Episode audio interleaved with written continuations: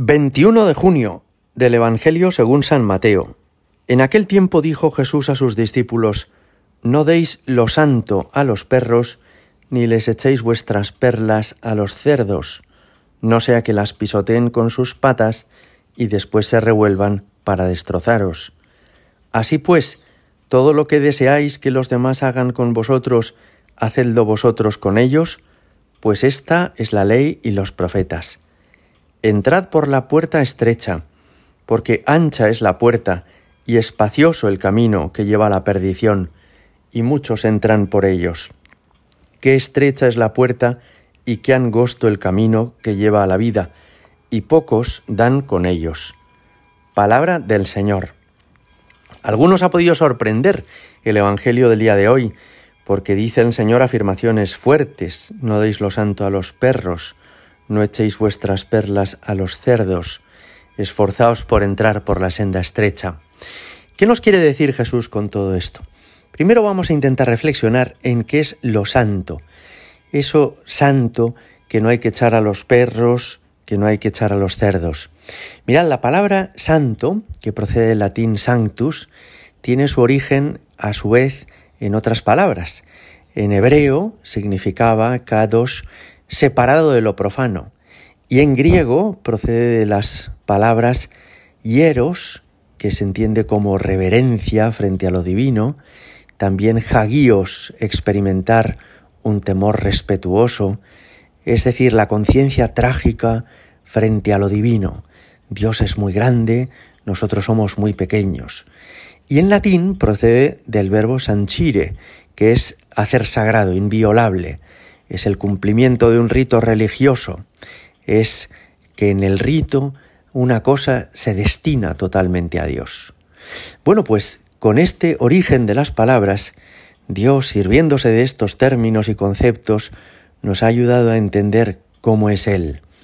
Él es el santo, en el sentido de que en Él no hay ninguna imperfección, ni debilidad, ni error, ni maldad, y los que se acercan a Él van siendo santificados por Él, también en el sentido de que van siendo purificados interiormente, sanados espiritualmente y transformados a imagen de Dios.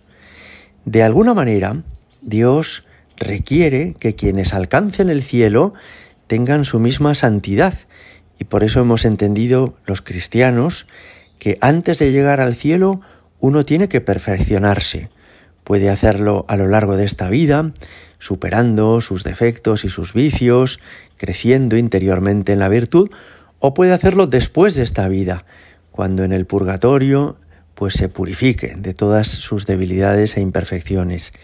De alguna manera, solamente accederán a gozar eternamente de Dios aquellos que sean como Él, aquellos en cuya vida resplandezca el bien, la verdad, la belleza, Dios mismo. Por el contrario, también somos muy conscientes de que Dios se ha compadecido de nuestra debilidad. Es decir, Él no ha venido al mundo buscando solo a los mejores, sino que con inmensa misericordia se acerca a todo hombre que sufre en su cuerpo o en su espíritu, dice una plegaria eucarística, a toda persona que tiene imperfecciones, debilidades, pecados, y tiene misericordia. Así lo hizo con la mujer adúltera, que los fariseos arrojaron al suelo en presencia de Jesús. Así lo hizo el Señor también con Zaqueo, aquel recaudador de impuestos que era codicioso y se había subido a un árbol para ver a Jesús. También lo hizo así Jesús con San Pedro, que le negó tres veces en la noche de la pasión. Es decir, la santidad de Dios no le impide acercarse a quienes no tenemos esa santidad. La santidad de Dios no le impide apiadarse y compadecerse de los que carecemos de la virtud y de la, y de la bendición y de la perfección que tienen los santos. Fijaos qué bonito es todo esto, porque quiere decir que Dios quiere llevarnos a ser muy buenos, pero que al mismo tiempo Él es consciente de cuál es nuestra situación actual y que nunca se cansa de nosotros ni deja de tendernos la mano con inmensa misericordia. ¿Qué entonces, qué significa lo que nos decía hoy el Señor, no deis lo santo a los perros, ni les echéis vuestras perlas a los cerdos. Lo que quiere decir es que caigamos siempre en la cuenta de la grandeza de los dones espirituales que hemos recibido y que entendamos que de la misma manera que a los niños pequeños se les empieza dando el pecho biberones y más tarde papillas y sólo después ya alimento sólido, también espiritualmente hemos de proceder así. Las cosas más santas y más sagradas no son para quienes acaban de nacer a la vida espiritual, sino para quienes ya han crecido y han desarrollado su tracto digestivo y también sus dientes. Por eso no damos la primera comunión a los bebés nada más nacer. Y por eso no invitamos a recibir la confirmación a las personas en cuanto han comenzado la vida espiritual, sino que entendemos que hay un progreso y que poco a poco nos vamos preparando para los dones más valiosos, más importantes. Fijaos que esto nos ayuda a entender que cuando nos enseña el catecismo, qué sé yo, que una persona que, por ejemplo, vive con otra que no es su marido o su mujer, no debe acercarse a comulgar, o que una persona que vive establemente con otra del mismo sexo no debe acercarse a comulgar. Eso no es porque la Iglesia castigue a algunos sin la comunión, no, no es un castigo, sino que la Iglesia lo que nos dice es, has de prepararte para recibir a Jesús.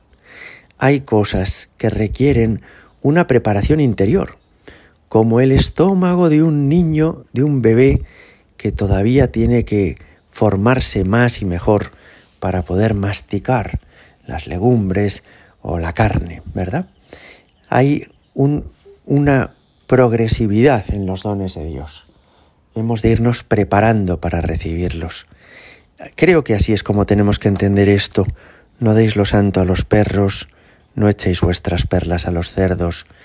Algunos de nosotros, todos nosotros, cuando comenzamos la vida espiritual, no estábamos preparados para recibir la totalidad de los dones de Dios, sino que nos hemos ido preparando sucesivamente. Y para recibir la comunión hay que estar ya preparado plenamente. Gloria al Padre y al Hijo y al Espíritu Santo, como era en el principio, ahora y siempre y por los siglos de los siglos. Amén.